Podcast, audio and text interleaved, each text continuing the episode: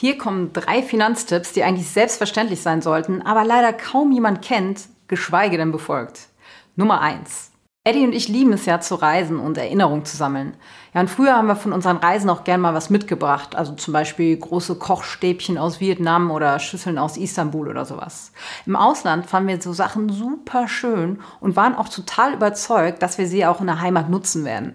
Ja, aber zu Hause haben sie dann doch nicht so recht in die Wohnung gepasst oder wir haben sie schlicht und einfach nicht genutzt. Und es gab immer wieder etwas, was im Weg rumlag und dann bei der kommenden Frühjahrs-Austmistaktion schweren Herzens verschenkt oder entsorgt werden musste.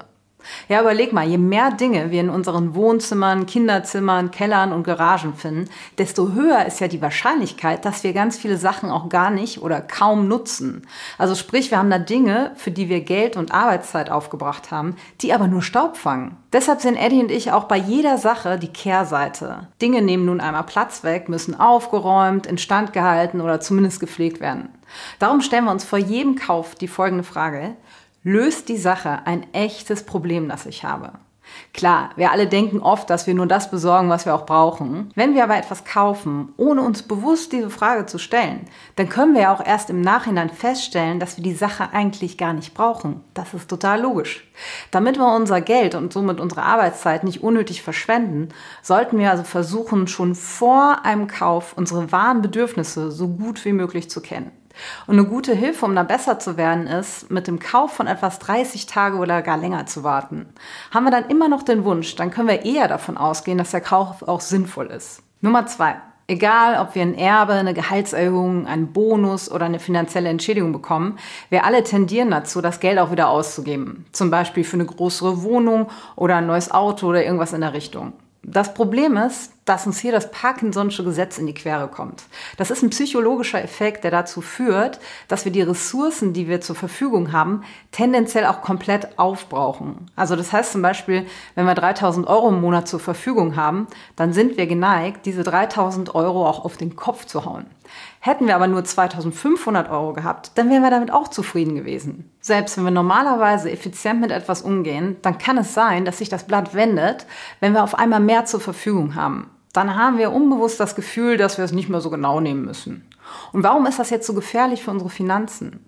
Ja, wir alle wollen ja irgendwann aufhören zu arbeiten bzw. Geld verdienen zu müssen. Und damit das funktionieren kann, müssen wir finanziell unabhängig werden. Denn sonst können wir nicht in Rente gehen, weil wir weiter Geld verdienen müssen, klar. Und der Zeitpunkt, wann du finanziell unabhängig wirst, der hängt wiederum stark davon ab, wie viel Geld du benötigst. Es ist ja logischerweise ein großer Unterschied, ob du 3000 oder 5000 Euro pro Monat brauchst. Und je weniger du benötigst, desto früher bist du finanziell unabhängig, weil du dann ein kleineres Vermögen brauchst. Das heißt jetzt im Umkehrschluss, je üppiger dein Lifestyle ist, an den du dich gewöhnst, desto länger brauchst du, um finanziell unabhängig zu werden, weil du ja ein größeres Vermögen brauchst. Und genau deshalb ist es so wichtig zu verstehen, dass jedes Lifestyle-Upgrade nicht nur jetzt etwas kostet, sondern tendenziell auf ewig.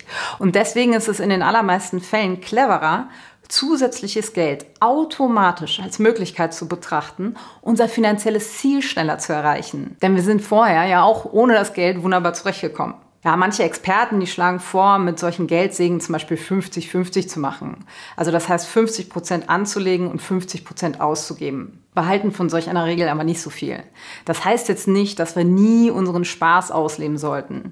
Es geht einfach nur darum, einen wirklich guten Grund zu haben, das frische Geld nicht ins Depot zu stecken und sich nicht einfach an irgendeine willkürliche Zahl zu halten. Also habe ich ein echtes Problem zu lösen, dann kann ich dafür so viel Geld verwenden wie nötig. Habe ich so ein Problem aber nicht, dann gehen auch 100% ins Depot. Nummer drei. Wir Menschen haben nur begrenzte Disziplin Willenskraft. Das ist der Grund, warum es für uns oft so mühsam ist, uns nach einem anstrengenden Arbeitstag noch zu schwierigen oder nervigen Sachen aufzuraffen. Ja, und um diese Herausforderung zu meistern, da ist es ganz, ganz wichtig, Entscheidungen zu automatisieren. Beispielsweise überweist du ja vermutlich nicht jeden Monat händisch deinen Abschlag für Strom, sondern lässt deinen Energieversorger den Betrag per Lastschrift einziehen. Ja, solche Automatisierungen, die sparen Zeit und minimieren Fehler. So vergessen wir nämlich keine Zahlung und riskieren auch keine Mahnung.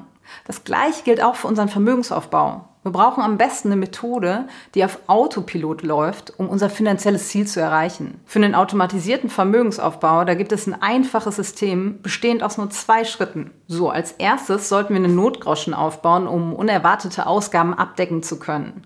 Wie du für dich herausfindest, wie hoch der genau sein soll, das erfährst du in diesem Video hier.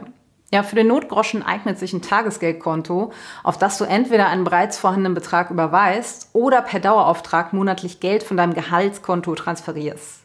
Und sobald der Notgroschen dann aufgebaut ist, eröffnest du dein Depot, das für den Vermögensaufbau unerlässlich ist. Über dein Depot kannst du dann in globale ETFs investieren, die eine renditestarke und gleichzeitig risikoarme Möglichkeit für den Vermögensaufbau bieten. Also renditestark heißt, im Schnitt vermehrt sich dein Geld viel stärker als durch die Zinsen auf deinem Tagesgeld- oder Festgeldkonto. Und risikoarm ist es deswegen, weil wir langfristig und sehr breit gestreut anlegen und dadurch die größten Risiken aufs Minimum herunterfahren können. Um das jetzt im Detail zu verstehen, schau dir gerne dieses Video hier an. Ja, damit das Ganze automatisiert abläuft, richtest du nun einen Sparplan auf einen ETF ein. Das bedeutet, dass einfach jeden Monat automatisch Geld von deinem Girokonto abgebucht und in den ETF investiert wird. Und hier kommt ein Bonustipp und der absolute Gamechanger. Lass den Sparplan direkt am Anfang des Monats nach deinem Gehaltseingang ausführen. So stellst du nämlich sicher, dass du dich selbst zuerst bezahlst und automatisch genug zur Seite legst, bevor du es für andere Dinge ausgeben kannst. Und wenn du schon einen größeren Betrag auf der Seite hast, der aktuell auf dem Bankkonto liegt, dann kannst du diesen auch einfach über einen längeren Zeitraum gestreckt durch eine Erhöhung des Sparplans, also sozusagen in Häppchen investieren. So bist du nämlich emotional viel entspannter, wenn die Kurse mal hoch und runter gehen, weil du einfach verschiedene Marktphasen regelmäßig mitnimmst. Letztendlich ist ein automatisierter Vermögensaufbau die sicherste Methode, um finanzielle Unabhängigkeit zu erreichen. Du hast so nur einmal Arbeit am Anfang von ein paar Stunden und profitierst dann den Rest deines Lebens von deinem System. Wenn du jetzt wissen willst, wie du dir solch eine Automatisierung richtig aufbaust und was es dabei sonst zu beachten gibt, dann schau dir hier mal unser kostenloses Webinar zum Thema an.